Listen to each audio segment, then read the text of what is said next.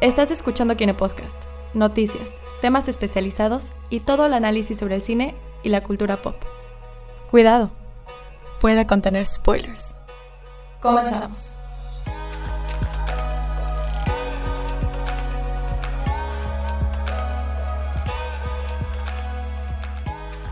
Hola a todos y bienvenidos después de como un año, después de un siglo, bienvenidos de vuelta a esto que alguna vez se llamó el Kine Podcast. Hola. Hola. Estamos de vuelta y cómo no, porque todo, porque esto es tendencia mundial, estamos cada quien desde su casa conectados Oh, sí. por la maravilla del mundo del internet. Eso fue tendencia mundial hace un año. Sí, También. ya estamos, ya estamos haciendo. atrás de la curva. Ahorita ya es, ya es la nueva normalidad. Sí. Estamos de vuelta, chabots. Ahora sí. Más modernos que nunca. Sí, Lo que Más no saben es que estuvimos un año eh, atrapados en una isla desierta, por eso no habíamos eh, hecho podcast, no fue porque nos dio hueva, no fue porque era demasiado No pedo hacerlo en línea. ¿Qué No, películas te pues, llevaste a tu isla desierta? Uf. eh, um, High School Las Musical. ocho de Harry Potter porque cuenta como una sola. Oye, sí, Literal. Mm. interesante. Pues ya, estamos, estamos de vuelta. Falta Juan Esteban, por si no se han dado cuenta. No ha llegado, esperemos si se nos puede unir más al ratito. Pero pues, Está bueno, ya escuchamos cosas de grandes. ajá, cosas de la vida adulta, ya sabes. Sí, Adultos. Este, ¿nos introducimos? Pues yo creo que sí. Vamos a ver si aún nos acordamos de quiénes conformábamos de este, este podcast. ¿Quién quiere Vamos a ir en orden alfabético porque no hay mesa para ir en orden. Exactamente. Sí. Bueno, eh, empiezo yo aquí manejando todo este rollo, tratando de que salga bien la grabación. Aquí Abraham Soloveitchik. Yo, a Andrea Dager, esperando que mi micrófono no vaya a fallar, pero si no, fue mi micrófono, no me silenciaron. Hola, yo soy Gina Güemes, esperando que mi internet no vaya a fallar.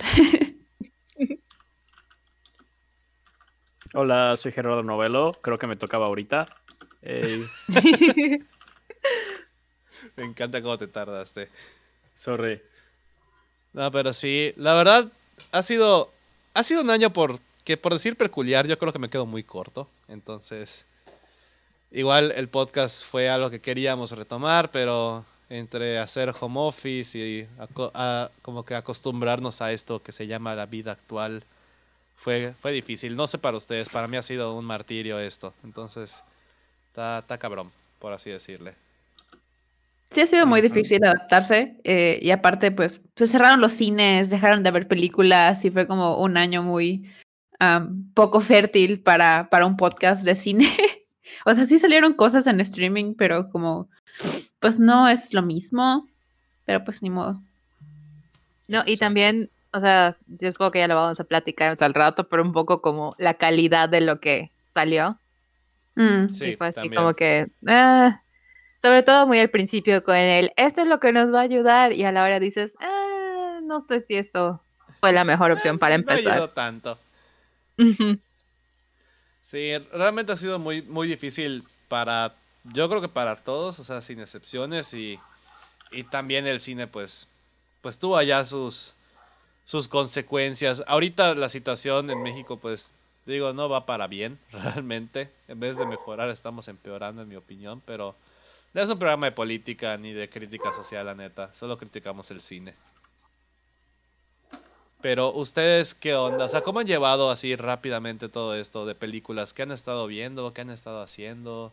¿En qué nos quedamos cuando estábamos haciendo el podcast en presencial? Creo que no habíamos Dios llegado a los. Óscares. ah, creo que sí, ¿no? ¿No no. ¿Pausa antes de? Sí. Tal Según vez. yo, lo, lo íbamos a retomar después de los Óscares. ¿Vale la pena ver- hablar de Birds of Prey? Entonces, Oh, no hablamos de Birds of Prey. Todavía hay chance de hablar de... Pues dale, Gerardo, ver, comparte tus opiniones. no, pues fue la, fue la última película que vi en cines, entonces, ajá. Y cre- creo que va a ser la Estoy- última película que veo en cines en mi vida. Estoy checando en Spotify y el último programa que hicimos fue el 14 de enero del 2020 y fue, los nominados son, Sí, eso que estoy fue viendo. Hablamos de los ajá, de los. Óscares. y ya nunca hicimos programa de, de quién ganó. y ahorita ya estamos en nominados, pero de Golden Globes. Del Bueno, año pues siguiente. podemos- pues ya sabes, una breve impresión. Ganó Parasite hace un año. Tanto mejor director como mejor película. Que mejor yo película creo- extranjera. Pero también mejor película general, ¿no? Sí, Sí. o sea, ganó las dos. Ahí está. Entonces, que eso sí fue así como. O sea, a mí la verdad sí me dio gustito. El típico de que como ya para ese punto ya había ganado todo. Entonces todo el mundo, ¡ay, chale! Pero a mí sí, la verdad sí me dio gusto. Sí, fue una Sí, buena la verdad sí, sí se lo merecía y creo que pues nosotros, pues fue esas últimas veces que pudimos hacer reuniones con varias personas en una misma casa y nos juntamos a ver los Oscars ese día. Y cuando ganó Parasite, sí nos emocionamos mucho y sí hicimos como que fiesta. Porque sí era, pues, era pues la favorita entre todas las que habían y sí yo creo que se lo merecía bastante. Aparte había sido un año muy peculiar en que en cuestión de lo que había salido. No teníamos tantas películas que dijeras, wow. Ya ni siquiera me acuerdo yo. cuáles ah, Pues estaban sí, sí había. Tengo aquí la, la, lis- la lista. Y viendo la lista, digo, oh por Dios, tanta gente blanca. Sí, sí, estaba Pues The sí, como- Irishman, en- ¿no? Sí, o sea, Y como que en términos sí, es de. cierto. En términos de diversidad, eh, sí, No o sea, como que sí fue un paso para atrás. Ujú, Este, sí. Y sí fue el, el, sea, el issue de que Mujercitas estuvo nominada a Mejor Película y no estuvo Pero no nominada nominaron a Greta. Gerwig. Ah, me a pues, Y ganó Joaquin Phoenix, Mejor Actor. Y Wow. Renée Zellweger, Mejor Actriz. Ay, sea, sí, cierto. Digo Joker, güey, y siento que fue hace como 45 años. ¿Verdad que sí? No puedo creer que haya sido el año pasado apenas. O sea, en- fue de principios de hace dos años, entonces le tocó a los Oscars del año pasado. pero no, fue en octubre, ¿no? ¿En Fue en octubre? de Creo que 2000. fue septiembre de Fue en 2019. octubre de Octubre, 2019. octubre.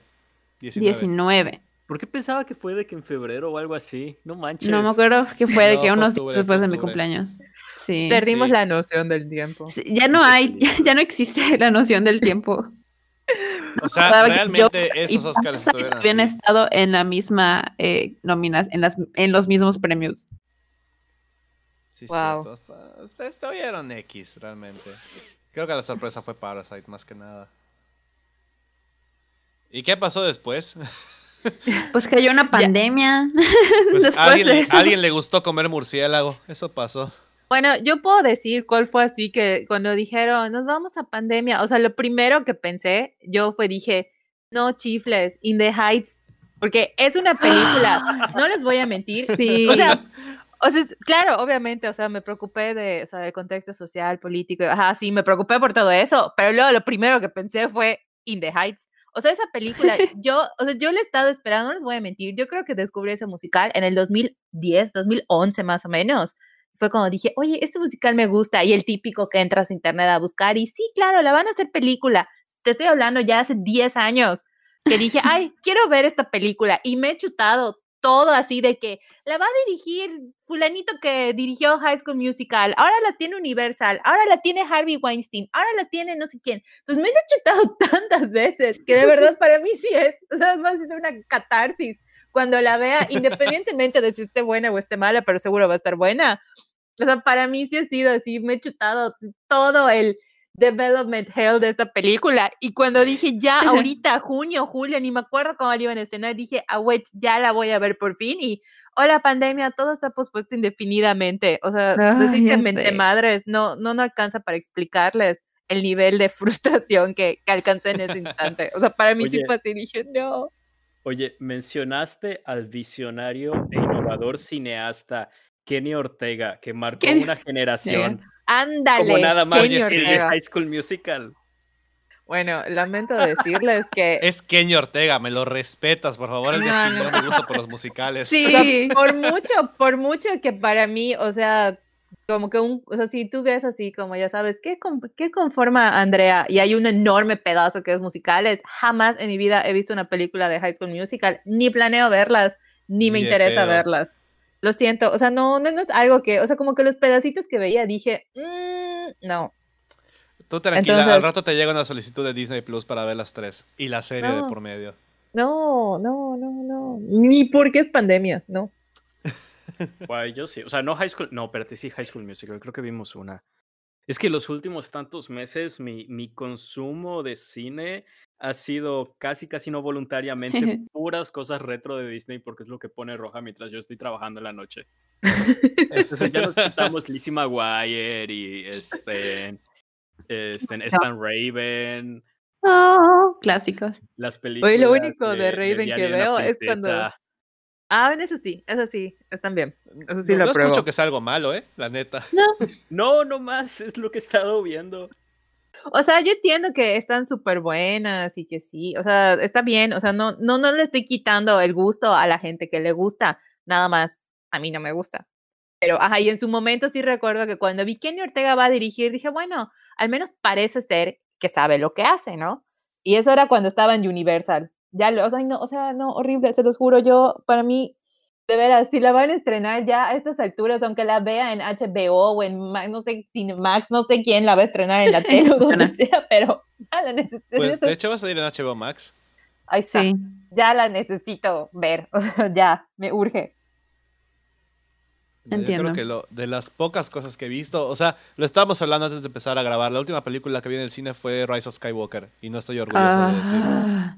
Guay. ¿No fuiste a ver Birds of Eh, Prey? O sea, todo lo que he es visto culpa. recientemente.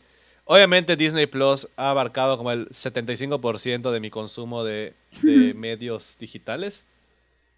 Una parte ha sido Netflix, que pues cuando, me- cuando pusieron Cobra Kai hace unos meses, fue lo que me eché directamente y me gustó. A mí se me hizo buena la serie. Pero de películas, realmente creo que mi mayor trauma, y Andrea y Gina son testigos, fue Hamilton. Obvio. O sea, Sí. eso a todo el mundo. O sea, si no te traumaste con Hamilton, no eres mi amigo.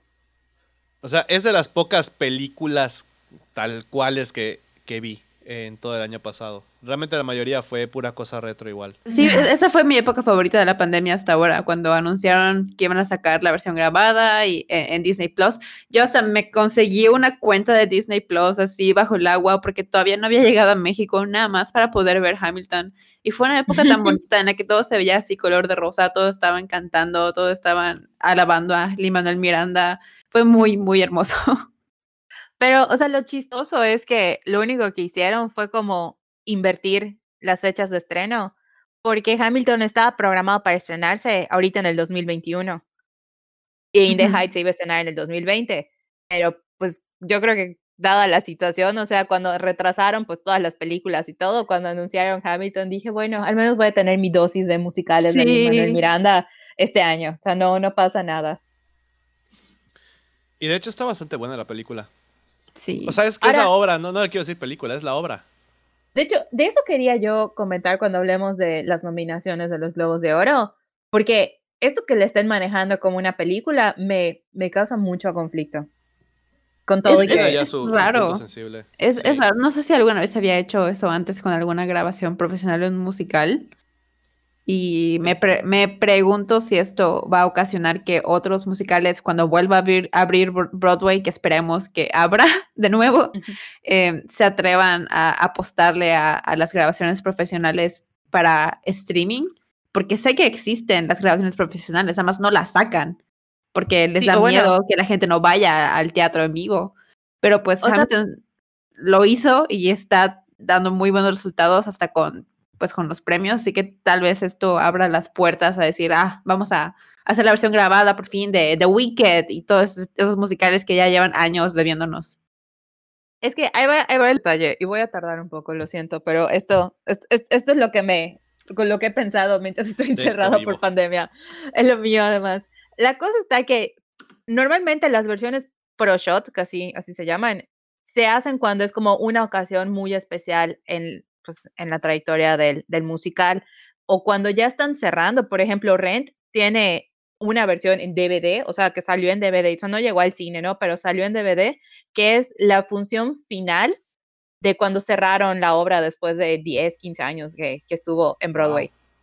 Y en el caso muy, muy particular de Hamilton, lo que pasó fue que como hubo así súper mega buenísimas reviews por el elenco original, o sea, ni siquiera por, o sea, sí por el musical y todo, pero particularmente por ese elenco, por eso se grabó en ese momento. O sea, sí, de hecho, esa versión estuvo grabada y creo que como dos o tres años la tuvieron encerrada.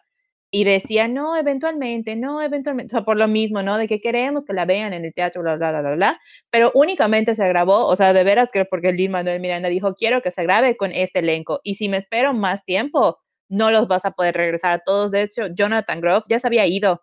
O sea, Jonathan Mm. Grove tuvo que pedir permiso para que estaba grabando Mindhunter para Netflix. Y el actor que creo, no sé si era Andrew Rannells o no sé quién estaba en ese momento, no, o sea, ya sabes, como que se sentó en la banca los tres días que grabaron esto y regresó solo esos tres días para grabar. Entonces, en realidad, esta versión así, pro shot que tenemos fue únicamente por, de veras, la super mega crítica y como quien dice, o sea, como para guardar esa como estampita en el tiempo, porque todos los musicales que hay en Broadway, todos tienen una versión profesionalmente grabada, que están en la librería del Congreso de, de Nueva York y todo, que si tú la quieres ver, tienes que pedir un permiso, bla, bla, bla, para motivos de investigación y todo lo demás. Entonces, o sea, por eso no tenemos Wicked. O sea, si tú quieres ver Wicked con el elenco original, hay alguna versión ahí perdida por el internet que está grabada, así parece hasta como de VHS, donde puedes ver al elenco original. Wow. Dios mío. A no ser que, a no ser que pidas esa versión en, en la librería del Congreso. Pero entonces, ahorita que ya vieron que sí hay como que dinero, o sea, yo espero que podamos ver de veras las versiones pro shot en el teatro, porque no es lo mismo como las adaptaciones que ha estado haciendo Fox o no sé qué cadena es, de que Jesus Christ Superstar y la de Hairspray y todas esas, porque ya vimos que Ah, fuera de la de Grease. Ajá, o sea, fuera de la de Grease, la verdad es que no, o sea, no ha habido una así que digas, oh, wow, qué padre. Entonces, como que grabarlas en el teatro, o sea, sí, sí funciona. Por eso la gente lo ha estado haciendo de manera pirata por años. O sea, Claro. y si tú la quieres ver, la vas a encontrar. Entonces, yo no sé cuál es ese miedo de, de eso, pero la verdad yo creo que no vamos a tener versiones pro shot en un buen tiempo hasta que se recuperen los teatros. Sí. Sí, porque sí, realmente pero- esta de Hamilton tiene muchas cosas en particular que yo creo que sí, mejor cuando veamos Golden Globes. lo, Sí. lo comento. No, es que va, va muy de acuerdo con, con la parte de por qué la está nominando en película. O sea, por qué sí está bien que lo consideren una película. Sí, porque normalmente cuando las graban es como variety show, o sea, programa especial. Exactamente. Entonces, a mí sí me genera conflicto que la tengan ahí, porque siento que no debería de ir ahí. Pero bueno, Sí. final de mi rant, lo siento. Y entre todo lo que se adelantó y se pospuso y que indefinido, pues obviamente todas las películas que eran de Marvel, de DC, algunas se pospusieron y si salieron, otras Black Widow siguen estando pospuestas y se supone que ya van a salir por fin este año. Está cañón. Sí. En, en, en retrospectiva, es- está bien loco que como la pandemia sí cayó de repente y los cines y los estudios tuvieron que adaptarse literalmente eh, como pudieron para tratar de ahora sí que salvar esta compañía. Y pues creo que sí empezó desde Black Widow, creo que Bla- es, em, Wonder Woman fue de las primeras en decir, ah, va- nos vamos a, a retrasar. Y así poquito a poquito como que fueron eh, como la, las- la marea del, la, la- literal como la marea que se fue alejándose poquito a poquito todos los estrenos como que, ah, eh, en mayo, ah, no, ¿saben qué? Mejor en octubre, no, mejor en diciembre, ¿saben qué hacer el próximo año? Y así han estado recorriendo y recorriendo y recorriendo y terminamos este año como casi sin nada de las películas que supuestamente íbamos a ver. Y un año después seguimos esperando muchas de las películas que estábamos esperando hace un año. Es, está súper, súper loco. Sí, y pocas películas verdaderamente salieron en cines. Tipo, Wonder Woman salió a la par en cines y en HBO Max en Estados Unidos y en México llegó de maneras bajo del agua, que sí también llegó al en cines, cine. pero Sí llegó al Sí cine llegó y de hecho cine. llegó al cine una semana antes de, de que, de haber salido en Estados Unidos, porque pues eso quieren como que eh, e- evitar la, la piratería y todo eso, como que ah, pues vamos a ponerla primero en otros países antes de sacarla en streaming para que pues por lo menos paguen a algunas personas para ir a verla. Y de hecho Warner como que sí le gustó la estrategia y que ahorita todas sus películas del- Tienen creo que de este año en sí. general, ajá, van a salir Sí. Pues simultáneo eso en es, cine y eso es por culpa de Christopher Nolan. Ah, también. ¿Sí? bueno, porque él estuvo porque- de, de, de mamón que quería estrenar Exacto, Tenet exacto. y no le fue nada bien. O sea, lo que pasó es que antes de, de- ¿cómo se llama la de Nolan? Tenet, sí. Antes de Tenet. Tenet, este, varios cines estaban cerrados o con operaciones bajas, entonces podían medio salirse de pagar sus rentas con los, este, con las plazas en donde estaban o, o el espacio en donde estaban, con tal de decir, oye, no estoy operando, mis empleados no están trabajando, no estoy exhibiendo películas, no estoy generando ganancias. Y los, los patrones decían, este, los landlords decían, pues está bien, no te cobro este mes. Pero luego este, Nolan se mete e insiste, insiste, insiste a Warner que su película tiene que salir en el cine y tiene que salir en el 2020. Y Warner le insiste a los cines de que tiene que exhibir Tenet, tiene que exhibir Tenet. Y, pues cuando Warner te está diciendo que tienes que hacer algo, no quieres estar del lado malo de Warner, porque pues, ¿se acuerdan de lo que pasó creo que con Suicide Squad acá en México? Sí. Yo sí me acuerdo. Sí, de que iba a ser solamente en Cinépolis, ¿no?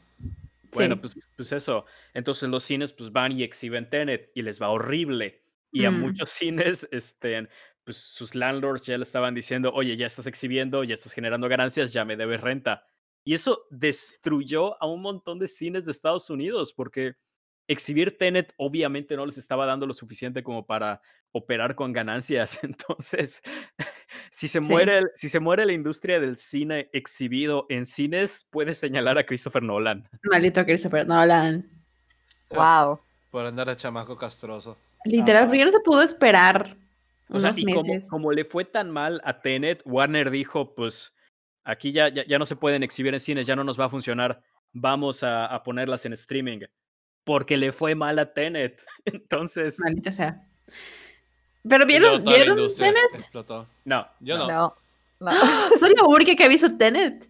Wow. Es que me da mucha O sea, no te voy a negar, tengo la intención de verla, pero no es como que. Yo no tengo la intención de verla. ¿Por qué? Es malo. No, no, sé, o sea. Debe de estar buena, pero ¿no, ¿no les pasa de repente que pueden ver el tráiler de la película y leer que está muy buena y todo, pero simplemente, o sea, no, no tienes voluntad, no hay voluntad? Mm. Sí, sí, sí me pasa. La verdad no sé por qué la vi, pero sí la vi. Pues me gustó, o sea, no es una mala película, es muy, muy Nolan. Está interesante la, la premisa y las actuaciones, pero creo que sí, íbamos a perder el cine exhibido por una película, esta no es la, la película que hubiera querido que fuera. ¿Cuál hubiera no hubiera sido por esta. ¿Qué película yo diría, está bien que el cine muera porque vi esta película? ¿Cuál sería? Me pregunto. O sea, porque ya la vi, ya se puede morir. No, no digas no. eso. O, sea, porque... o, sea... o sea, porque ya la vi y ya se puede morir, o, porque es tan mala que, que ya que se muere. O sea, ¿qué película? Como, como dice Gino, o sea, si el cine muere fue por culpa de esta película y no valió la pena. ¿Cuál sí hubiera valido la pena? ¿Qué película hubiera sido tan buena que si los cines exhibidos uh. después hubieran muerto, de que, bueno, por lo menos esta la pudimos ver? Yo sé, Billy, una de las de John Wick, seguro, o sea, ya sabes. Pero estamos de acuerdo que si hubieran estrenado tipo John Wick 4, o sea, todo el mundo hubiera ido al cine y el COVID hubiera desaparecido, estoy segura. No tengo evidencias, pero tampoco tengo dudas. Guay. Ah, es una pregunta interesante. Chance Mad Max. Me gustó mucho Mad Max. Tal vez. Mm. Bueno, para, pensar, para comentar al final del podcast. Sí. Pues yo la última película que fui a ver al cine no fue Birds of Prey, fue Onward, la película de Pixar, que Dios mío, tuvo la peor suerte porque se estrenó creo que una semana antes de que cayera eh, el virus aquí en, en América. Eh, no sé si en Estados Unidos cayó más o menos al mismo tiempo que aquí en México, pero literal fue como que esa misma semana que empezaron a cerrar los cines, así que como que tuvo una semana buena de poder exhibirse y luego todo estaba cerrado y obviamente le fue de la verga en, en recaudación. Y mucha gente como que se quedó con la idea de que, ah, es que Homework no está buena, pero porque nunca la vieron y nada más oyeron que le fue mal, pero fue porque literal fue, la, la estrenaron en el peor momento posible. Y sí está buena. Sí, yo me acuerdo que todavía en su momento, cuando es esto de, del encierro y del COVID, no iba a ser así el, el wow que muchos pensaron que iba a volverse. Yo estaba de viaje con, o sea, con la escuela en la que trabajo. Estábamos haciendo unas cosas y estaba súper tranquilo el desmadre. Y cuando regresamos, dije, ah, pues voy a ir a ver Onward, voy a ir a ver esta película. Birds of Prey no la he visto y. ¡Ah! Pen, baboso yo, por no decir otra cosa. ah, bueno, yo, yo ya vi durante la pandemia una película que no creo que sí lo mencioné en su momento, ya ni recuerdo, pero la vi y sentí mucha satisfacción y dije, qué bueno, o sea, ya me siento tranquila. Vi Bill y Ted 3. No la vi, contras. No manches, o sea, está la verdad es que si alguna vez vieron la 1 y la 2, que si no la han visto, de verdad, o sea, no tienen nada que hacer, véanlas, porque sí son así buenísimas para pasar el rato, y es un Keanu Reeves súper joven, y son chistes bastante buenos, sobre todo si te gusta la historia, etcétera, etcétera. Entonces, la verdad, sí, cuando vi el tráiler dije, "Mm, ya están grandes, me imagino que, o sea, y veo que se comportan igual que como en las anteriores, es como que no tenía tantas expectativas, y yo creo que porque sí, cuando, ¿cuándo salió? Creo que salió en mayo o en junio o algo así. O sea, ya eh, eran los meses donde no había nada, así, nada, así creo que hasta cierre económico y todo. Entonces, como que me dio mucha satisfacción. Sí fue de eso, como que llenó mis, mis expectativas tan bajas que eran. Y dije, ah, para pasar el rato. Está muy buena. Regresan así los mismos actores de hace uno, como 20 años, 30 años, ya ni me acuerdo cuándo se estrenó la 2. Y sí siento como que le hicieron le hicieron justicia. O sea, sí, es una, o sea, sí fue una buena película. Siento que lo hubiera, o sea, si hubiera ido al cine a verla, sí lo hubiera disfrutado. O sea, hubiera salido así como diciendo, o sea, dinero bien gastado. Hmm. Chale, yo sí la quería ver porque me gusta mucho la primera, pero no he visto la segunda y tampoco quería ir al cine. Entonces, Sí, yo, yo creo que de las pocas películas que, que pude ver en fecha de lanzamiento, pero ya estando en pandemia, fue este fue Soul el, en diciembre. Pues sí, Soul, claro.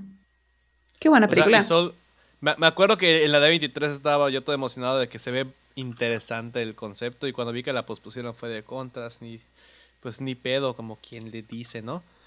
Pero no manches, qué, qué buena película. Estuvo muy, Sí, muy buena. sí, cuando lo estaba viendo, sí, como que me dio mucha tristeza de, de que no se haya logrado estrenar en cines, o sea, como que hayan decidido eh, poner en streaming, que, ok, está bien para que podamos verla y disfrutarla, pero siento que sí es una película que haberla visto en el cine, con el, el diseño de audio que tiene, hubiera sido Sí, así hermoso. Sí, creo que por eso sí hubiera merecido que, que muriera el cine exhibido. por Soul. Sí. O sea, Creo que me de las pocas películas con las que lloré fueron Hamilton y Soul, pero con Hamilton berrié porque aparte me la, me la eché en 12 Claro, horas. igual yo. ¿En qué? O sea, Hamilton la empecé a ver un día a las 12 de la noche y terminé el acto 1, pero estaba muriendo de sueño y dije, quiero seguir viéndola, pero me fui a dormir, desperté, Débil. lo- la terminé, iba a acabar como a las 3 de la mañana, ya no podía para esa Débil. hora. Así Sí. los estrenos de Kinecarus que terminan más tarde. Sí. ¿Cuánto Es dura? Pero era cuando aún no teníamos el no toque de queda aquí en la ciudad. Dura tres horas. Entonces, literal, Wow. me desperté el día siguiente, la terminé de ver, empecé a llorar, pero como nunca en la vida. Yo de, esta, ¿por qué estoy llorando? ¿Qué Sí. pedo? Es ese, tipo de musicales que el primer acto es como que, ¡eh, qué divertido! Y el segundo acto te rompe el corazón una y otra vez y ya no puedes dejar de llorar. Sí, Así y con Soul fue lo mismo. O sea, hay una escena muy clave en la que sí, sí lagrimé, pero muy, muy cabrón de que, Dios mío, ¿qué me está pasando? ¿Qué estoy sintiendo? Oigan, y de hecho, ninguno de ustedes, o bueno, Gina, tú ya has ido al, al cine, ¿no? En- ahorita que hicieron su reapertura y todo. ¿Por qué me exhibes así? Ay, perdón. Fui a Pero que quería... al cine. ¿Y cómo Ah. estuvo? ¿Cómo estuvo la experiencia? Pues la experiencia estuvo chida. Es que como ya llevaba mucho tiempo sin ir al cine, como que creo que eso me, me nubló un poco la vista de, de la película, porque, wow, estoy en una sala de cine con todas las medidas sanitarias debidas, que literal éramos como cuatro personas en la sala, así que... eh.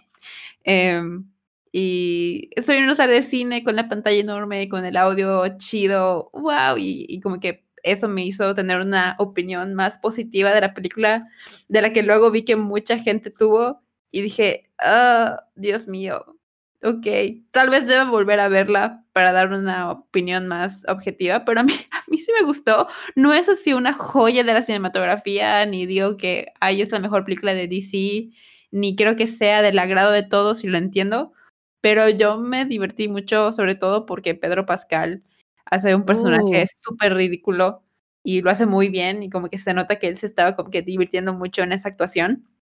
Así que yo me Ah. dejé llevar y, y me gustó y, y no creo que ella, no sé, vi reviews muy, muy, muy rudas y muy fuertes en contra de la película y dije, ay, no sé si es para tanto, pero bueno.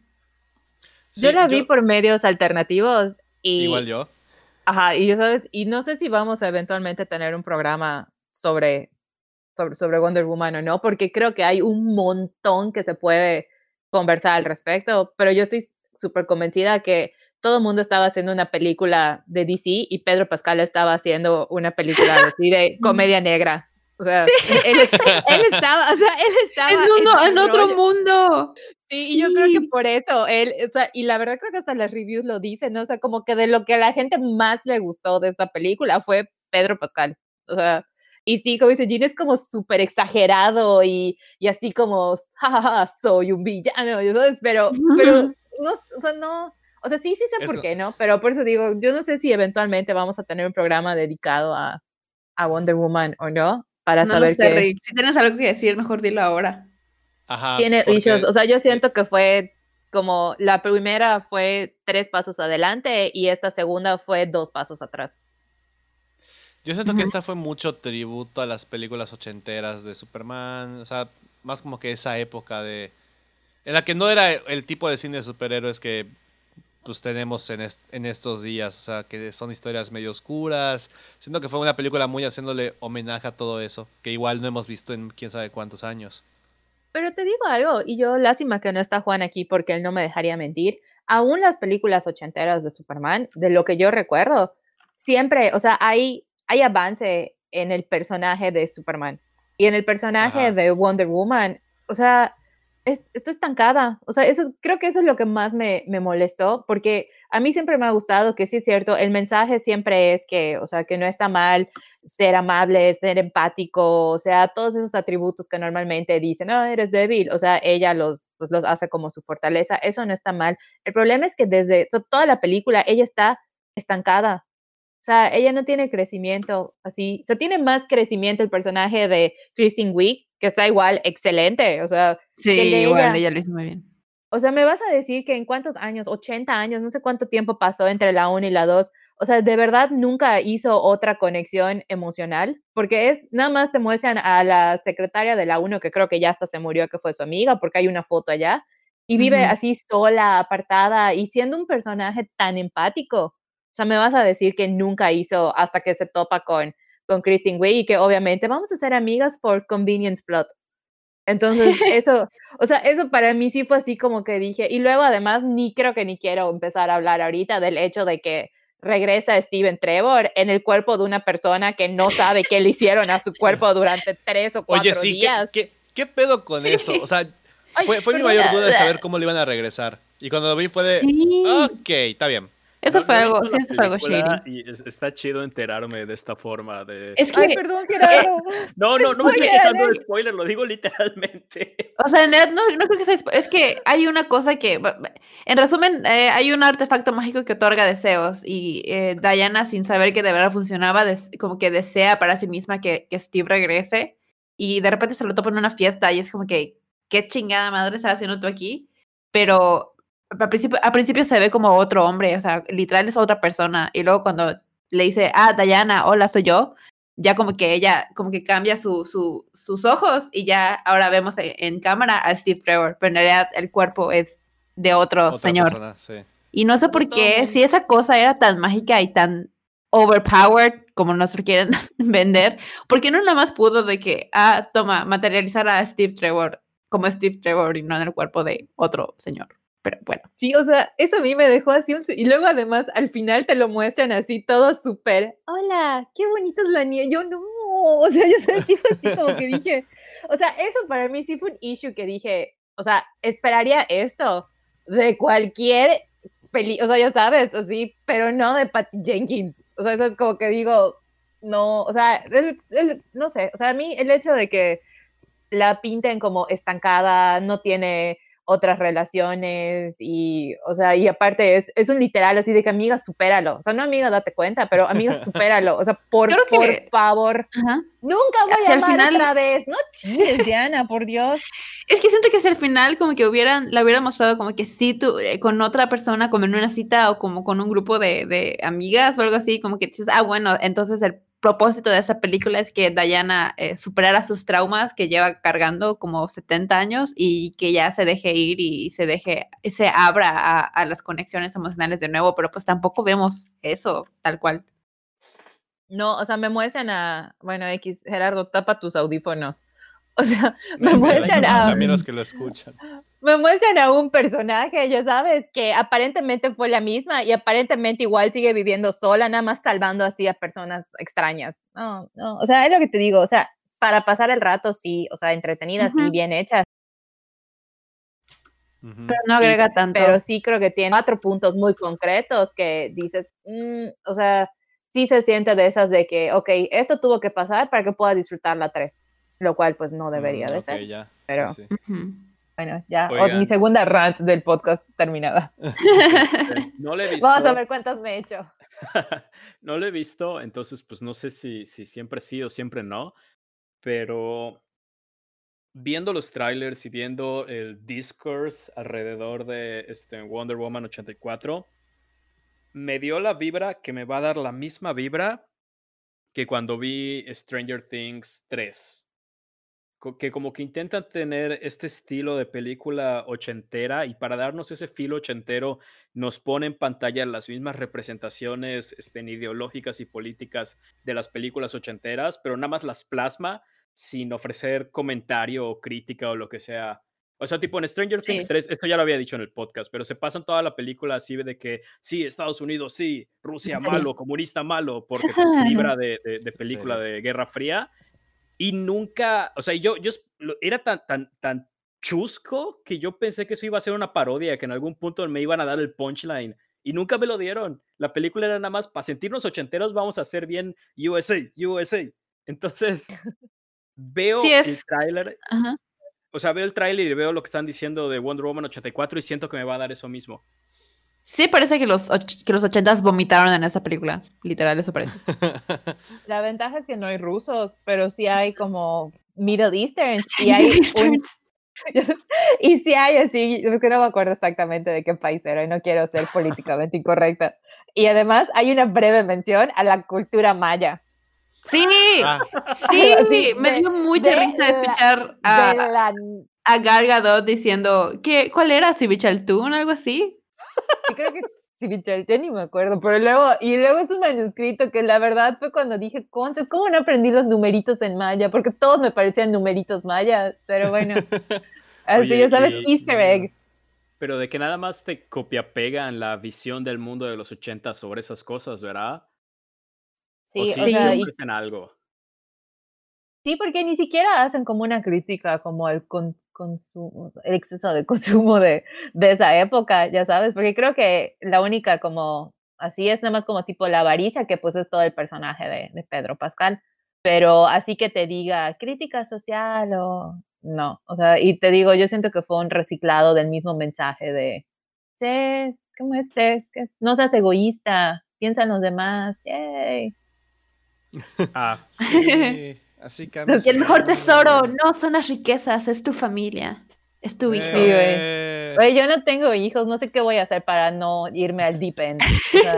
Pero 30 millones de dólares también me hacen feliz. eh. sí, o sea, yo creo que No o tengo ancla emocional en una... En sí un- en millones. Eh, Sí, güey, o sea, yo por, esa- por mi culpa todo el mundo se hubiera ido así, al, colapsado toda la civilización. Y de hecho, hablando de DC, bueno, todos, todos nos enteramos y ya va- está a unos meses de salir el Snyder Cut, que por fin lo confirmaron el. Creo que a mitades del año pasado, o por ahí de septiembre lo confirmaron. confirmaron es una palabra un poco peluda para hablar de esa película. Bueno, Zack Snyder de lo esta logró. película. Entre Que comillas. prácticamente es una película, no, ve- no es un cut nuevo, es, es prácticamente una película nueva. No, Sí, like, sí. don't lie to me. E- Esa es la onda, ¿no? Porque están diciendo de que, ah, no, siempre sí existía, ¿no? Porque el discurso era, cuando decían release the Snyder Cut, estaban diciendo como que era un cut que sí existía, que está en algún lugar, que nos lo están prohibiendo porque nos odian y, y los ejecutivos de DC le van a Marvel o no sé qué, y se las traen contra Zack Snyder Le van a o lo que sea. Y, y- o sea, pero entonces, si grabaron más material para que exista este Snyder Cut, el Snyder Cut no existía antes. No existía. ujú, Cuan- la- la- lo crearon. Cuando era hashtag release No, pero Snyder sí Cut, no grabaron, sí grabaron Snyder cosas Cut. nuevas. Sí, por eso. O sea, no habían terminado las partes que iban a grabar originalmente. Pero las iban a pasó grabar o nada más las, las escribieron para, para hacer el Snyder Cut. Bueno, según, según el mismo Snyder, que estaban pensadas para. Habían algunos pick-up shots que no se habían terminado. Creo que Que, confió. eh, que cuando estaban grabando, o sea, cuando pasó todo el. eh, todo todo el, el asunto de su hija, pues aún estaban en ese proceso de postproducción e iban a regresar a regrabar algunas cosas. Se supone que eso fue lo que completaron ahorita. Confío menos en la supuesta visión original de Snyder que en la de George Lucas. Wow. Eso es ningún- mucho. De entrada, a ningún decir. cineasta le creo de que sí, esto era lo que originalmente quería hacer. Ujú. Pero, ¿Quién más pero ha hecho? Es- Ah, de Mad Max es el otro ejemplo famosito, ¿no? ¿cuál? Blade Runner también. Ándale, Blade Runner, no Mad Max. Ah, bueno. bueno. confundido. Ah. Blade Runner. La cosa con Blade Runner es que según yo, Ridley Scott nunca ha dicho de que, ah, sí, esto es lo que yo quería hacer desde el principio. Más bien hicieron otro corte y lo vendieron como, este es el corte que Ridley Scott quería hacer. Y Ridley Scott estaba de que, ah, ese era Sí. un corte que era previo al final, pero ok. Así lo querías hacer, pues sí, y luego lo cambié. Y luego, porque pues nunca fue, digo, algún corte de, de, de, este Blade Runner realmente es el corte de Ridley Scott, o nada más los venden como el corte de Ridley Scott y a él le da igual, y nada más dice, pues sí, le, le echo un poco más de chamba con tal de que me entre más dinero. Suena algo que Ridley Scott haría, sinceramente. Porque, porque Como, cuando salió, ok. cuando salió el corte del director original, era un corte que se habían encontrado en un almacén, que lo exhibieron así de el original. Y era nada más de que un corte que no fue el final, que nada más eh, eh, fue parte del proceso de montaje. Y Ridley Scott estaba de que, pues este no es mi corte de director, esto nada más fue un corte que hubo de esta película. Y lo vendieron como el corte del director. Y luego cuando dijeron, sí, ahora sí vamos a hacer el corte del director, Ridley Scott estaba de que, pues mira, aquí están mis notas, que alguien más lo corte. Y luego hicieron otro y ya, ya le perdí el hilo. Yo quiero la versión, eh, el, el Ryan Johnson cut de Rise of Skywalker. Por favor. Guay. Yo, any other cut que no sea el de J.J. Abrams. Pero tampoco el de Chris Tauro, por favor, la dejen a Chris Tauro Ah, del sí. cine. O sea, Eh, la bueno, verdad pero- es que así ajá. como estamos, siento que pudieran hacer como, ya sabes, un, un reading, así, cada quien en su casa con Adam Driver, John Boyega, Daisy y... ¿Cómo, cómo pues, se me- Josh Gad. me van?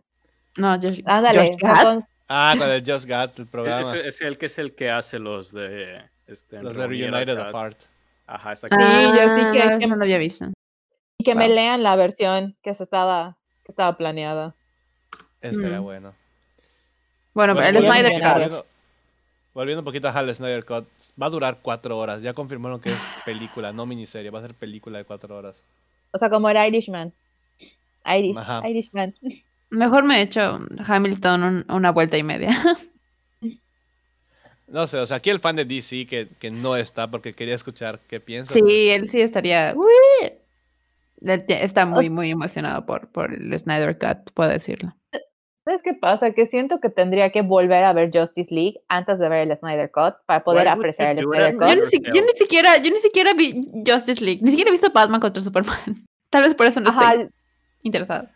ajá, Yo no me acuerdo de mucho no. de Justice League, entonces, No tienes Yo que sí me acuerdo, ¿sabes de qué me ¿Cuándo acuerdo? salió? 2017. Me acuerdo que le hicieron un disservice a Wonder Woman y a todas las Amazonas, de eso me acuerdo. Ah, sí, Ah, les sí. cambiaron el outfit. Para que Les sea cambiaron el outfit metal. así, ¿no? Y luego además típico, porque aparte creo que fue súper cerca de cuando salió Wonder Woman y veníamos en esta así súper high de que no manches, así se hace una película, velo, no sé qué, bla, bla, bla.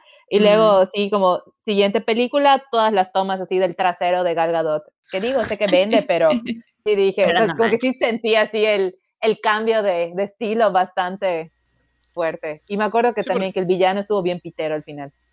Sí, no, terrible, terrible. Sí, porque aparte Wonder Woman salió en junio y Justice League fue en noviembre. Entonces, Ahí está. no, no teníamos mucho tiempo de diferencia.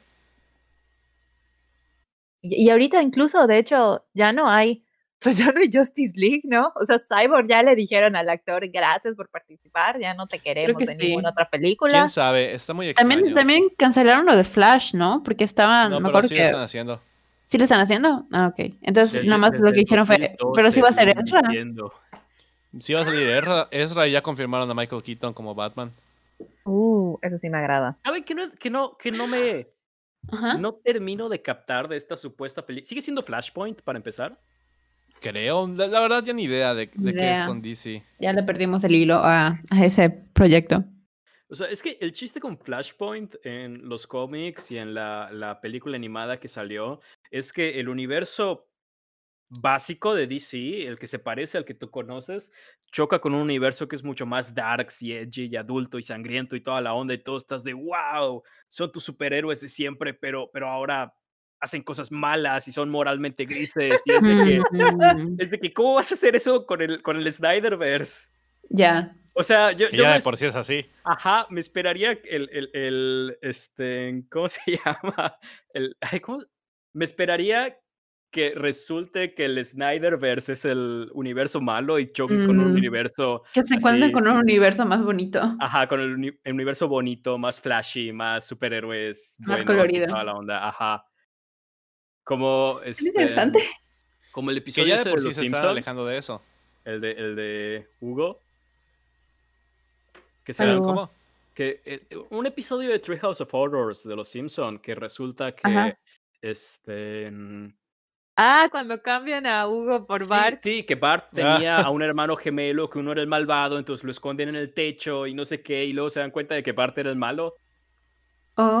Hugo- Hugo Y le, fue- y le dan su cubeta de cabezas de Ajá. pescado. siento que es, ajá, siento que eso va- eso sería el flashpoint del Snyderverse, así de Ajá. "Ups, este ha sido el universo malo todo este tiempo. Are we the bad guys? O sea, ahora que lo dices, siento que si eso no pasa, ya. O sea, no, Ay. eso tiene que pasar para que me guste. O sea, O ya, sea, no, ya no, no hay otra opción. ¿Cómo chocas el Snyderverse con uno más darks? ¿De dónde sacas uno más darks? Sobre todo Ay, no te porque, preocupes. eh, eh, Alguien va a gritar el nombre de su mamá y todo va a estar bien. el, el- el corte de Eso va a pasar en Godzilla League contra va a Kong. ser, va a ser clasificación R. O sea, Oh, como wow. Batman says fuck. ¿Cómo chocas con un universo más darks que eso? Vamos a preguntarle a Robert Pattinson cuando salga su película. Eso iba a decir, ya se me había olvidado que va a salir otra película de Batman con Robert Esa, está- Pattinson. esa neta está tan No ha oscura que casi ni la ves en el tráiler. Sí, y estoy muy conflictuado. Estoy muy conflictuado. Porque me ¿Por harta, qué? Me harta que cada vez que vemos a Batman es más darks que la versión anterior. Pero siento que esta vibra más darks que antes sí le va a Pattinson. Mm, ujú. O Entonces, sea, yo siento que después de que terminen las dos o tres películas de Pattinson, tenemos que regresar al Batman de Adam West. O sea, ya sabes, se cierra un ciclo y volvemos a empezar. le tienes mucha expectativa a DC como para esperar que le saquen dos películas, dos, tres películas a Pattinson y no. Ay, Antes de rebotearlo con otro actor más joven y más guapo. O decir, ah, siempre Bueno, sí, ahí está acá, este. Ben Affleck. Affleck, sí. ah, pues sí. Bueno, Sí, pues realmente ha sido un desastre todo esto con DC en particular. Desde que empezaron, la neta. Oye, pero ya, yo creo que ya lo, o sea, como lo que tenemos que hablar de superhéroes antes de, de cambiar de vuelta es el Spider-Verse. Uf, no, mejor ni empiezo, no, no. Yo, yo estoy esperando a que El- me confirmen el título, veo el primer tráiler y tal, Es que- y tal cual hizo cuando estaban en, en Godzilla, no quiero ver nada más. Así. Para eso hay que hablar de eso. WandaVision. ¿Podemos hablar Uf, de No, no he WandaVision? visto WandaVision, no, no. No, he visto, no he Ah. visto ninguno. ¿No has o visto sea, WandaVision, Gerardo? Ya llevamos estoy- cuatro capítulos. Me estoy esperando a que termine para bingearla. Sí, es cierto, porque Ah. hice lo mismo con Mandalorian. Lo mismo que Bueno. Gerardo hago yo, así que yo estoy esperando el último Mm, Yo episodio. de soy así la estúpida que está ahí todos los viernes a las 8 de la mañana con su cafecito abri- abriendo Disney Plus y viendo el episodio nuevo de WandaVision. Y hermana, yo estoy ahí contigo, no te preocupes. O sea, Me encanta, me está encantando y, o sea, me está gustando que, o sea, es obvio, obvio que esto, lo que está pasando en WandaVision es lo que va a llevar a Spider-Man 3. al Spider-Verse. y Sí. a Multiverse of Madness también. ¿En cuál se supone vamos a volver a ver a Doctor Strange? ¿Es en WandaVision o es hasta Spider-Verse? Es Spider-Verse, no, ¿no? porque tiene su propia película, ¿no? No, pero va- debe salir supuestamente. Está confirmado para la de Spider-Man. Ok. Ah, Doctor Strange. Ah, ok. Ajá, está es confirmado. que primero Spider-Man y después Doctor Strange, ¿verdad? Ujú. Bueno, Interesante. entonces nuestro consejo oficial es que se empiecen a documentar con esto, porque yo siento que entre más información vayamos teniendo, sí va a ser una película que hay que hacer la tarea de previo, ¿ah? Para poderla apreciar y disfrutar. No, yo, yo lo que le estaba diciendo a Juan el otro día era que el intro del- de las películas de Marvel, como que ya es muy conocido la música y pues cómo, cómo es el famoso intro de Marvel. Yo no había visto ninguna película de Marvel tal cual en casi un año, año y medio. Entonces cuando la vi en, cuando la vi en la, en la serie, le dije a Juan, sentí tanto chill de que, a la madre, no había visto, no, no había estado en algo de Marvel o en algo de películas así en, en un buen Desde rato. y-. de- no, ¿No? desde Far From Home. Ah, se me olvida que Far From Home fue después. O sea, Nature que ya era como año y medio más o menos. Qué Entonces sí risa dije, que lo último que hemos visto de, del MCU es la, la identidad de Peter Parker siendo revelada y después dos años de silencio. Exacto. Te- imagínate cómo me sentí cuando vi el intro de Marvel y aparte, como son los primeros capítulos de WandaVision, está... No, Dios mío. Está muy buena esa serie. Sí. Lo están haciendo bien. Sí. Pero pues, bueno, del ¿cuándo- Spider-Verse Ajá, sí. tiene todo, tiene todo para triunfar esa película si es que lo hacen bien. A mí me da, me da miedito, me da miedito que no lo sepan manejar y que se vayan más por el, lo flashy y lo eh, pleasing the fans que por realmente Es que, darle un eh, eh, sentido a, a hacerlo. O sea, no, no E- sé. El pedo de Sony es que tienen un problema con sus terceras partes de Spider-Man que nunca suceden o son muy malas. No, Ay, sí es cierto. en esta casa no se habla así de Spider-Man 3.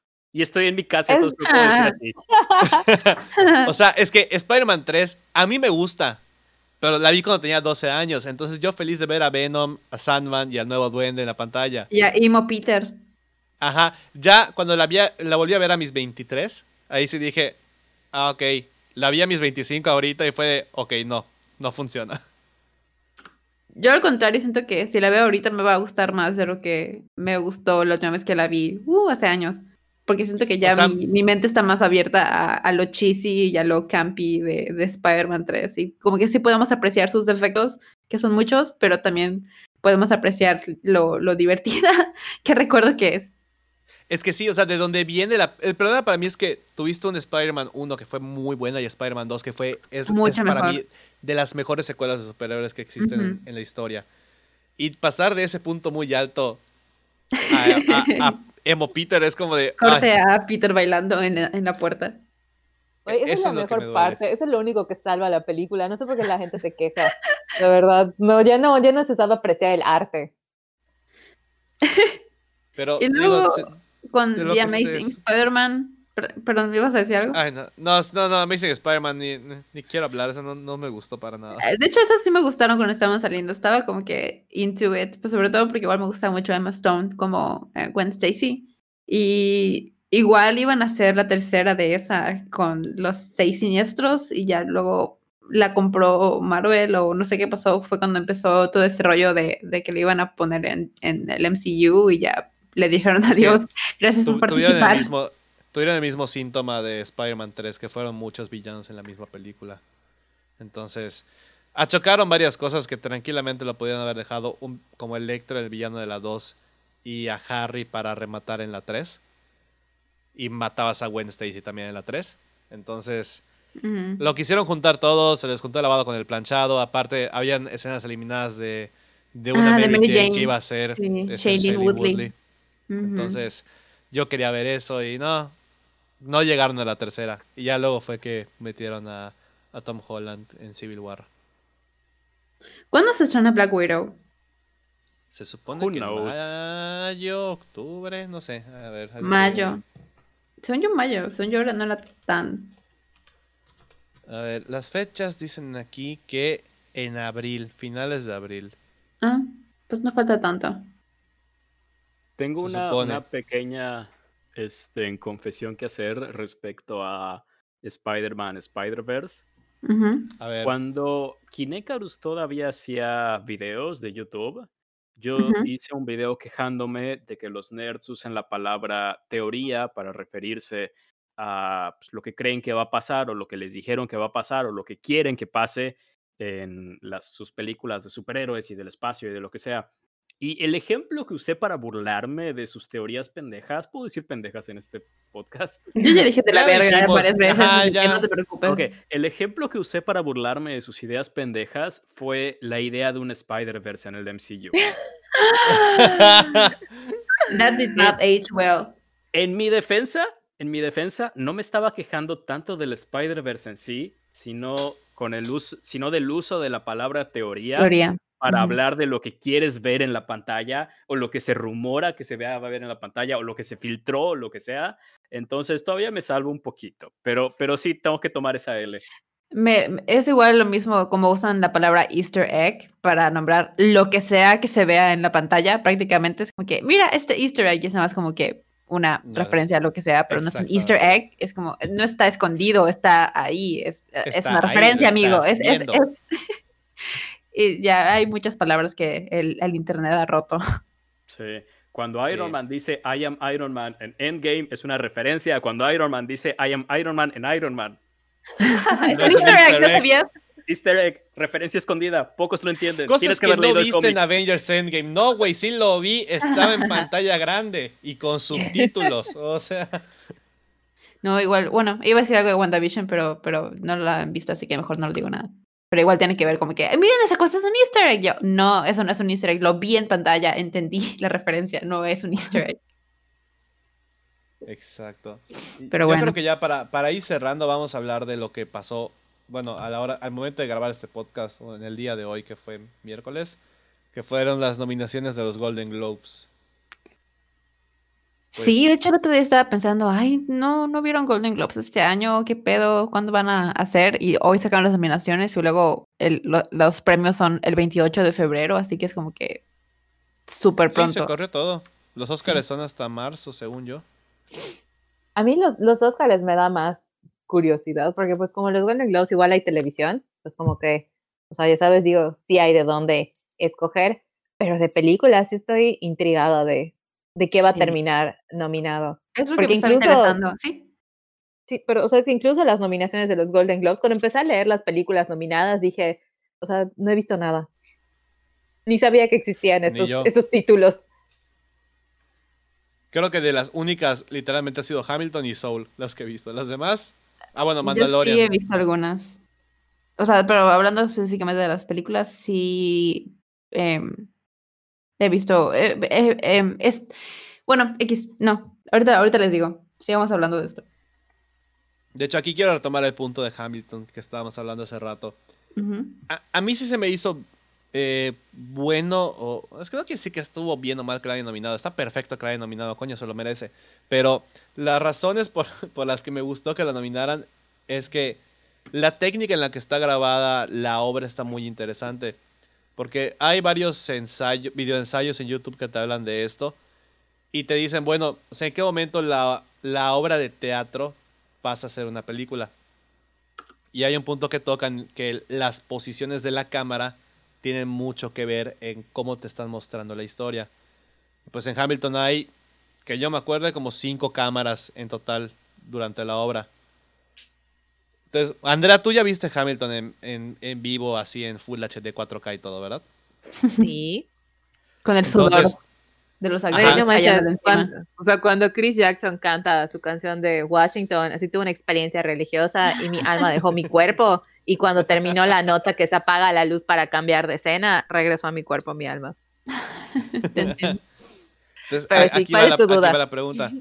Eh, cuando estás viendo la obra, o sea, to- no solamente la acción está en una parte del escenario, sino está...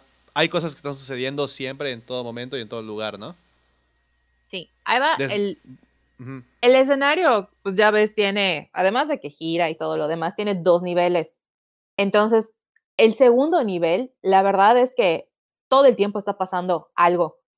Entonces, hay veces que sí es como pertinente a, pues, a la coreografía o lo que sea, que es cuando lo estás viendo, pero aún cuando la cámara no te lo muestra, lo estás viendo. Y pues digo, Hamilton se tardó su tiempito en salir en ProShot, entonces obviamente en medios alternativos hay varias versiones no oficiales del el musical con elenco original, con elenco de, de Chicago y con otras cosas. Y ahí es cuando o sea, puedes apreciar, digo, con todo y que es no oficial, ahí es cuando te das cuenta de todo lo que pasa. Incluso hay cosas que en esas versiones ves, que en la versión final no ves, que bueno, como quien dice, te da a entender que pues a lo mejor eso que, que está arriba no es tan importante para la trama, pero sí, o sea, sí todo el tiempo está pasando algo. Y como es un musical donde incluso, la, o sea, yo diría que la coreografía es un personaje más.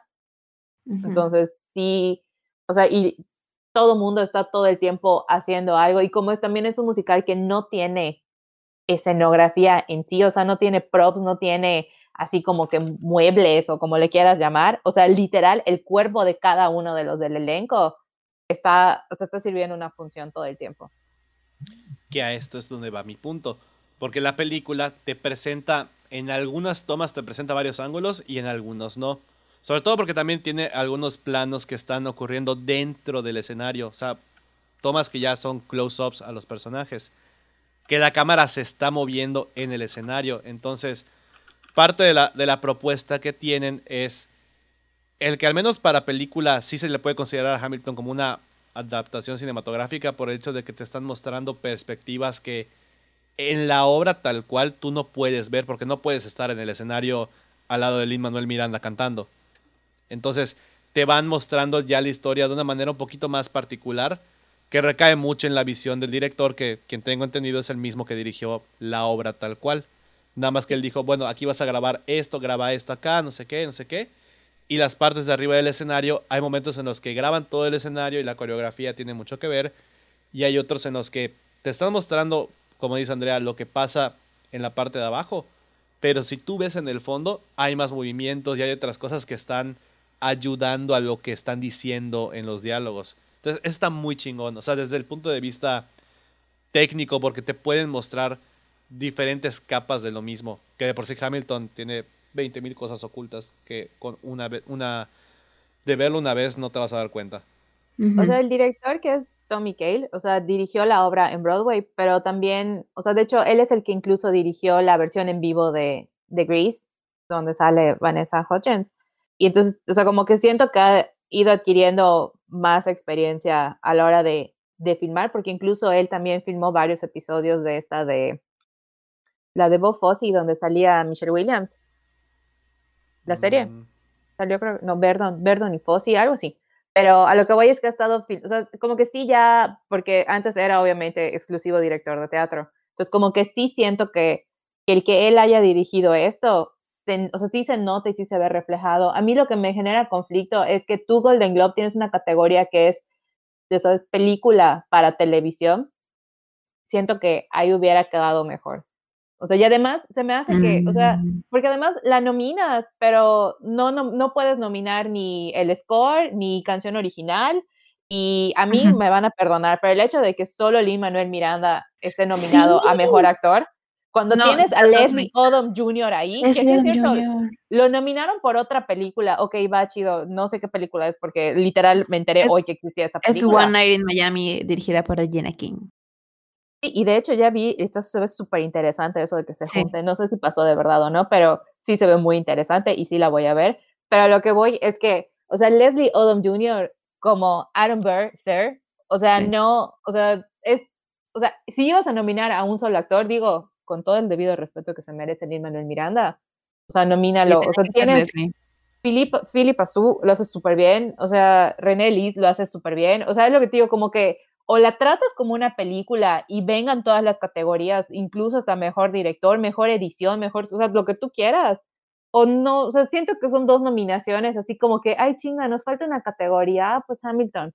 O sea, a pesar de que me da mucho gusto y, y todo lo, y la verdad es que yo siento que teniendo esta versión Pro Shot, ya no necesito una versión cinematográfica de la película. O sea, sí, igual cualquier cosa que hagan ahorita así de adaptación o lo que sea, no, o sea, sí va a ser un experimento interesante, pero no va a capturar esa misma, o sea, esa misma magia que, que podemos ver en, en, esta versión, ¿no? Entonces, como que sí. La, esencia es la obra tal cual. No me la imagino como una adaptación cinematográfica en forma. No, que digo, eso sería lo interesante, ¿no? O sea, ver cómo lo van a hacer, porque sí se tendría que tratar como de veras dos cosas completamente separadas, o sea, para que pueda funcionar la versión cinematográfica, porque intentar hacerlo del teatro no se puede. Pero por eso te digo, o sea, como que siento que, ok, va a ser mejor película, va, o sea, comprométete, o sea, vamos a todo, de fondo, de lleno. Uno o nada, todo o nada. Sí, ya sabes, o sea, como que, ay, o sea, como que, y digo, y sobre todo, o sea, me llama mucho la atención la categoría de mejor actor. O sea, que yo no sé si porque dijeron, vamos a, no he visto la otra película, no sé si actúe muchísimo mejor Leslie Odom Jr. en esa película de, de Regina King, pero la verdad es que lo que hace como Aaron Burr en vivo, que además tenemos que recordar, gente, lo que ustedes están viendo, lo hacían todas las noches, ocho veces a la semana. O sea, no es cualquier cosa. Entonces, como que sí, siento que si vas a premiar una actuación y ya estás abriendo la puerta a teatro en vivo, o sea, perdiste una oportunidad muy grande. Porque Leslie ganó el Tony. Ganó el Tony. Sí, Pues, ajá. de hecho, o sea, es que este estás- año, estás mezclando premios, o sea, porque se merece una Oscar, un Oscar por actuación. Bueno, pero ya le dieron el Tony. Ah, bueno, entonces mejor no. O sea, e, es, es raro. Sí, o sea, es lo que te digo, o sea, ese es el detalle, o sea, no le estoy diciendo que no, es que no sirve como película, o sea, no, o sea, sobre todo por todo lo que acaba de decir Abraham, pero sí, o sea, te digo, me dejas así como, o sea, como que no, no, no me puedo permitir disfrutarlo y celebrarlo del todo por, por esa razón, Hmm. Lo, lo que va a particularmente. estar interesante es en los Oscars, a ver si recibe alguna nominación. Yo creo que a lo mejor en sonido, porque el sonido es en vivo. O sea, no son Mm. los tracks tal cual. Entonces, está, está muy bien cantado y la mezcla de sonido está muy chingona. Sí. Porque aparte tienen un pedazo que no está en el soundtrack de la, de la obra, en, en Spotify, Apple Music y así. Tiene una cancioncita peda- extra. Pero bueno, ¿qué, bueno. qué más? ¿Qué más hay? ¿Qué más hay? ¿Qué más hay? No, esa película de Gary Oldman, esa que se llama Mank, la verdad, también digo, hoy aprendí de su existencia, se ve súper interesante, no voy a mentir. O sea, como que sí ya tengo, o sea, sí tengo muy pendiente verla. Yo, yo iba a decir que me pasa con Mank lo que te pasa a ti con Tenet, de que ¿Sí? vi el tráiler y dije, ah, mira, se ve que podría ser chida, pero estoy cero, cero interesada en verla. Pero Ah, es que no vi el trailer. el, el pacto que tengo conmigo misma es que si una película es nominada a Mejor Película en los Oscars, tengo que verla. Así que me da mucha hueva pensar que la van a nominar a Mejor Película y la voy a tener que ver de todos modos. Yo realmente no he visto nada de lo que está nominado. Yo O sea, digo- sí he visto, vi, no, no esperaba que la nominaran, pero nominaron Promising Young Woman. Promising Young Woman se estrenó en enero del año pasado. eh, la directora es Emerald Fennell y eh, se trata acerca de esta chava que eh, tuvo una experiencia, no, no, no en carne propia, pero una persona cerca de ella tuvo una experiencia muy difícil con abuso sexual y ella como que eh, se da el, el papel de la, de la inquisidora que va a buscar como, es un tipo Kill Bill, más o menos, eh, pero con un caso de abuso sexual. Está muy interesante, está muy buena la película y no esperaba que la reconocieran en los Golden Globes. Cuando la vi nominada dije, ah, wow, qué chido. Así que, pero yo sí la, vi por, por med- medios alternativos. eh, y sobre todo la vi porque eh, desde el año pasado, y pues no lo mencioné en el podcast porque no ha habido podcast, pero eh, tengo como que un proyecto personal de ver eh, la mayor cantidad posible de películas dirigidas por mujeres. Y por eso vi Promising Young Woman, porque pues está dirigida por una mujer. Y pues hoy me llevé así la hiper mega sorpresa y soy súper contenta de que por primera vez en la historia de unos galardones de ese tipo hay tres mujeres nominadas a Mejor Director y eh, son más, o sea, son tres mujeres y dos hombres. O sea, hay más mujeres en esta categoría de director que de hombres. sea, y estoy... mi cerebro ¿Estás se explotó. que tuvo que haber una pandemia mundial para que Sí. podamos tener tres mujeres en la categoría de mejor Sí, director? Dios. Y aparte, eh, Regina King, pues es una mujer eh, negra eh, y la, la directora de Nomadland, ay, ahorita se me acaba de ir el nombre, pero ella es, eh, es asia- asiático, eh, asiática, perdón.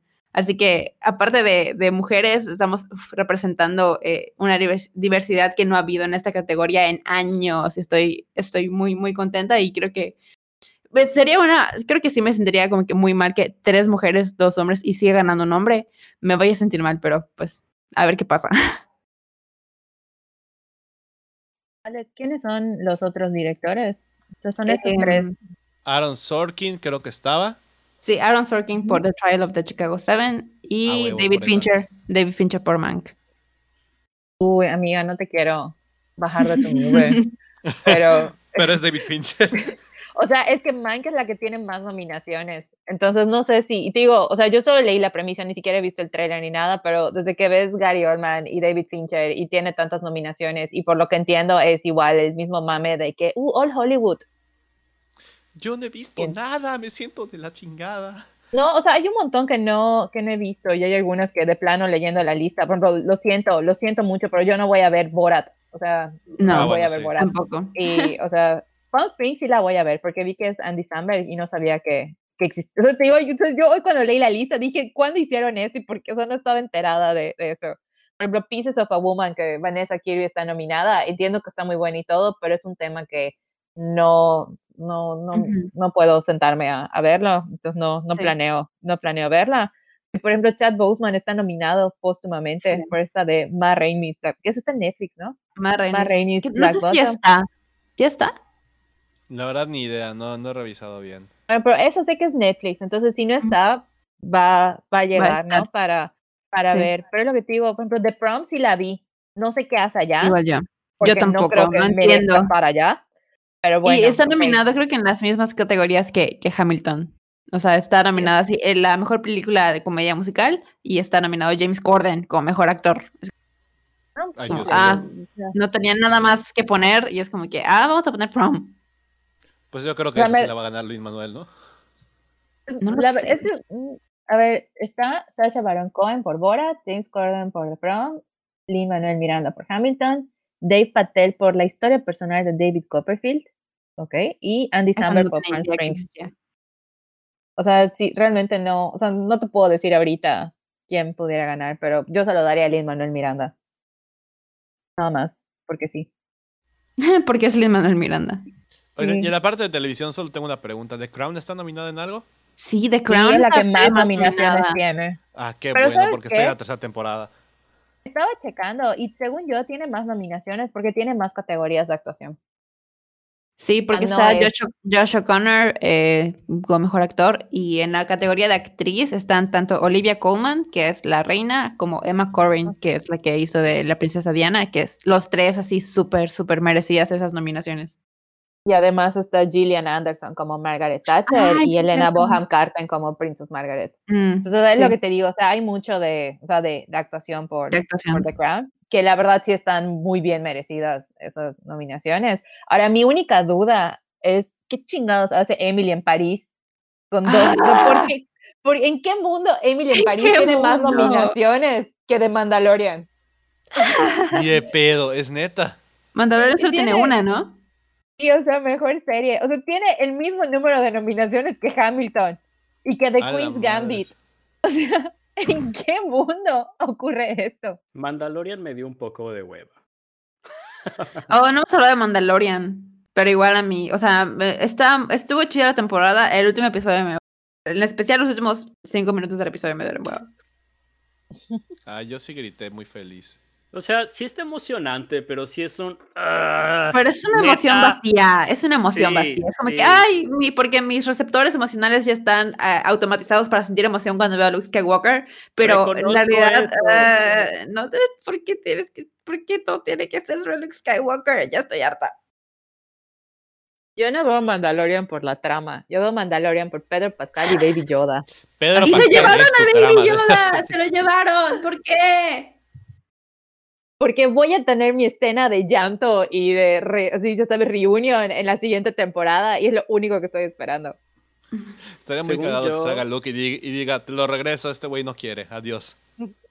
Según yo, es porque cuando estrenaron la primera temporada, ya estaban grabando la segunda o ya estaban casi grabando la segunda y no habían previsto que Baby Yoda se fuese a hacer tal, tal cosa. Entonces, como que no esperaban que la gente diga, ¿qué? ¿Cómo que Baby Yoda ya no va a estar en el show? Mm, De hecho, les tengo, les tengo un dato curioso. La otra vez estaba hablando, estaba checando el podcast, no me acuerdo si fue el de los Oscars o el de Rise of Skywalker. Pero ahí hablamos de que estaba el rumor de que Mark Hamill iba a salir en, en Mandalorian en la temporada 2. Y miren nomás, por un año ganamos a huevo, ¿cómo no? Le atinamos a un. ¿Quién lo un dijo? Le, le debemos algo. Yo lo dije. Ah, ¿Y, y debemos qué algo. Es más, Al final de cada podcast- Es una Di- tontería. dijeron, dijeron lo mismo de que qué hueva si hago los Skywalker. Es que, güey, No qué hueva. sino constantes. Es que, güey, ¿estás de acuerdo? Una pinche galaxia llena de gente y los mismos pinches cinco güeyes aparecen en lo mismo y ni siquiera cinco es uno y es Luke Skywalker. En todo sale, verga. Me caga, ya, ya estoy harta, lo siento. Pueden, pueden odiarme, pero yo soy harta de Luke Skywalker. Denme algo más. Y el mismo R2D2. Ay, Dios, Arturo Ah, sí. que salí. está- Fue lo peor, que aparte hizo su entrada dramática. O sea, entró Luke y como cinco minutos entró Artudito, como que, hola, ya llegué. Yo, ah. O sea, porque además entiendo que R2D2 es como el modelo de robot. Entonces, el hecho de que siga siendo el mismo. Ay, no sé, yo sí disfruto estas cosas. Yo creo que yo soy el público meta de estos plot twists, así de, ¿what? Es que Ay, son No, aparte yo, yo lo estaba viendo a las 2 de la mañana, imagínate. Tenía yo que dar clase al día siguiente. Valió la pena. escuchen tus, tus Cada, directores. cada, cada segundo. No, yo se los dije, yo vi Mandalorian, no me valió madres. No, valió la pena cada segundo. Aparte, mi papá al día siguiente, ¿qué estabas gritando? Y yo, mira, hay cosas en esta vida que no te tengo que explicar. Ok. O sea, y, Dios y mío. no pudiste quedarte despierto para Hamilton. O sea, no, Ajá. cabrón. A las Ten en cuenta que Hamilton lo vi como. A ver, cuando, cuando salió Hamilton, para empezar, lo vi en medios diferentes. Entonces, hay una plataforma Ajá. en donde lo subieron, pero ya tenía esto, creo que dos semanas de que salió Hamilton. Entonces, o sea, no lo vi el mero día, lo vi más tarde. Pero de por sí, había regresado, creo que de, de, la, de, de ver a Juan Esteban. No me acuerdo por qué cosas que estábamos haciendo.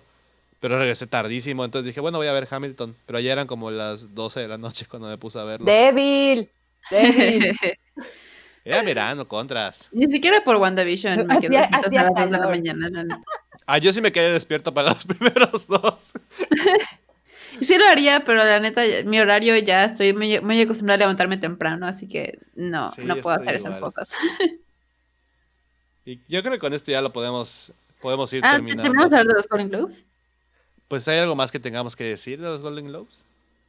Ah, yo creo que lo retomaremos cuando tra- trataremos de ver lo más que se pueda de, Sí, vi de los que- nominados.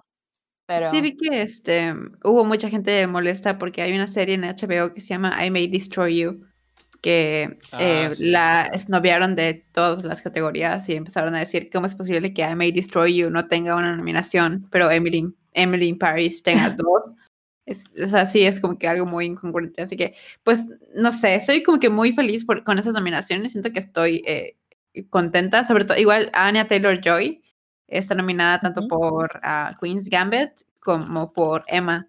Y es la única nominación que tiene Emma, y estoy, eso sí, no, no lo había recapacitado, pero creo que es la única nominación que tiene. Y es una película muy buena y muy bien hecha, así que no sé por qué no la pero fue de, fue de las bajas de, de pandemia, ¿no? No sé si las alcanzó a estrenar previo Creo que- a o se estrenó. Creo que eh, iba a estrenarse en febrero. Creo que sí lograron estrenar como que en algunas partes y después iba a estrenarse en, en otras partes del mundo, así porque la distribución así funciona. No sé por qué. Y ya luego, pues ya no llegó.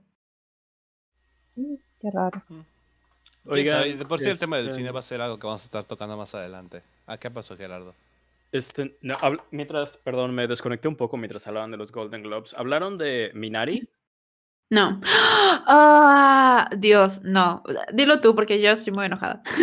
Ok, Minari es una película estadounidense, hecha por un estudio estadounidense este, que toma lugar en Estados Unidos, que este, el cineasta nació en Estados Unidos, tiene ciudadanía estadounidense de nacimiento, pero es una película sobre básicamente la experiencia de ser una persona coreanoamericana. ¿Ok? El, el- el cineasta es coreano, la película es sobre pues, ser, ser- ser corea- ser de ascendencia coreana en Estados Unidos.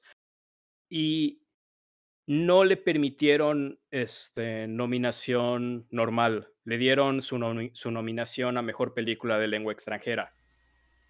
Ah, Y es- y, eh, porque pues, la mayoría de la película está hablada en eh, coreano.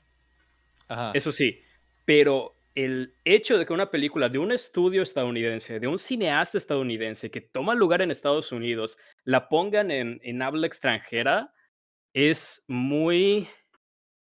Dilo, dilo. no, no, Estoy Dilo. intentando, estoy intentando buscar una palabra más, más, académica para decirlo. Hay Mm. mucho Académico, es ahí. podcast esto, chingue su madre, dilo. Es muy xenofóbico y racista, no manchen.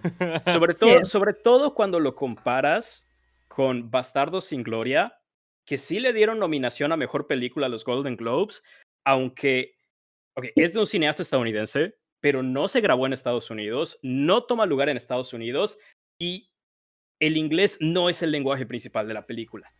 Es el francés, ¿no? Ujú. Hablan francés y alemán y, y- y- Italiano. pero, pero no, o sea, la regla, la regla ahora.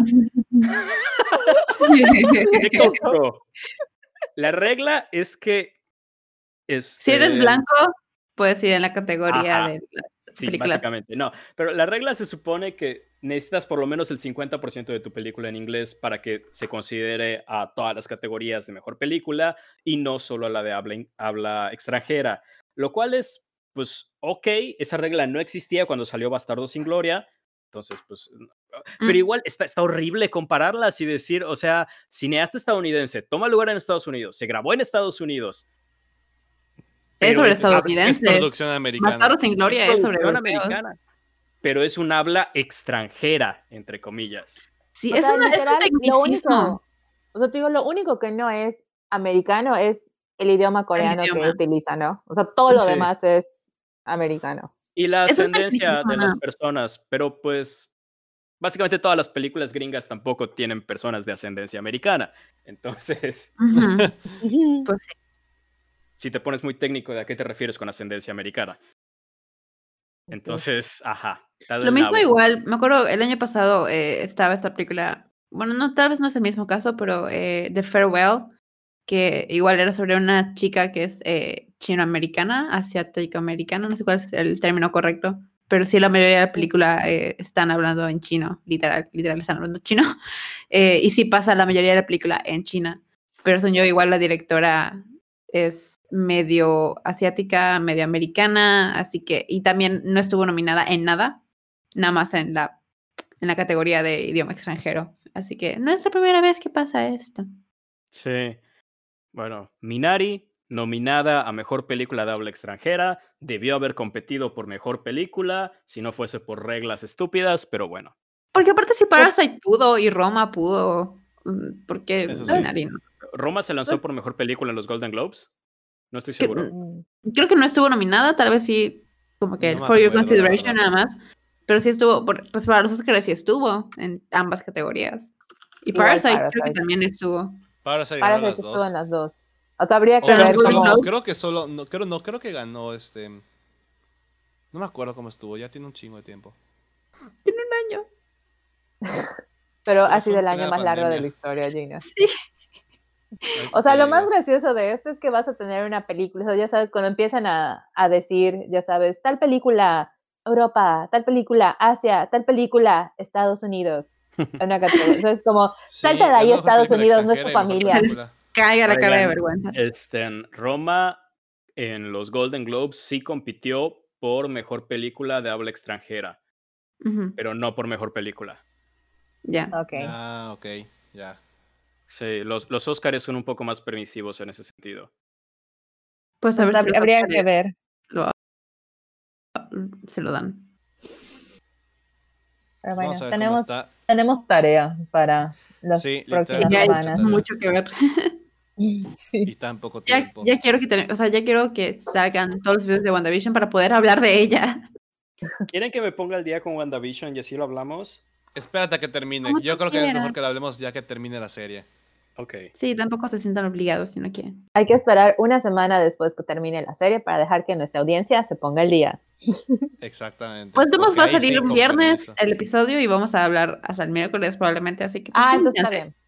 Tienen chance. Sí, ya habrá, ya habrá tiempo suficiente, entonces no es tanto problema. Y pues bueno, con la misma ya nos vamos, ya no sé cuánto tiempo llevamos grabando, yo llevo calculando como ¿Cómo hora y media? 40. Hora y media, más o menos. Más o menos. Había pues, mucho que retomar. Sí, Sí. la neta, estábamos muy, muy podremos podremos eso. seguirnos, pero pues creo que es un buen resumen. de, de un buen, de un año complicado de la chingada, por ponerlo en otras palabras. Sí. Y pues nos estamos escuchando la siguiente semana, pues Si algo se nos olvidó, ahí lo mencionamos la próxima. Ajá, y si nos quieren contactar en las redes de Kinecarus, pues está, estamos como Kinecarus en Facebook, en Instagram y en YouTube también está ya por allá el canal que, que ahí vienen ciertas sorpresitas más adelante. Ya tenemos Ojalá, contenido nuevo. esperemos, esperemos que lo hagamos. Sí, Eh, ahora solo falta hacerlo. Y Mm. pues no sé si, si alguien de aquí quiere dar sus redes o algo para que lo sigan o nada. A mí, si alguien necesita contactarme, puede checar con Abraham. Él maneja mi agenda. Gracias, que nos necesiten. Eh, pues se pueden encontrarme a mí en Twitter como Jenna Guames con dos Is y una S al final. Y pues a mí me pueden buscar como arroba Abraham1221 en cualquier red social. En casi todas estoy con el mismo nombre. Este, yo estoy como Gerardo Novelo G en Twitter y gran parte de lo que dije en este podcast lo saqué de cosas que he tuiteado a lo largo del año, entonces Válido. Muy ¡No válido, hablamos de pues. Bridgerton! Perdón. guay. Esa es de las Ay. series No, más la- corny que he visto recientemente. Buenísima. También vi ¿Más qué? Twilight, nunca había visto Twilight y Twilight también es muy horny. Es muy horny. Es que sí. Güey, Dios yo vi mío. Bridgerton y vi Blown Away, el programa reality show de competidores de sopladores de vidrio. Temporada unidos.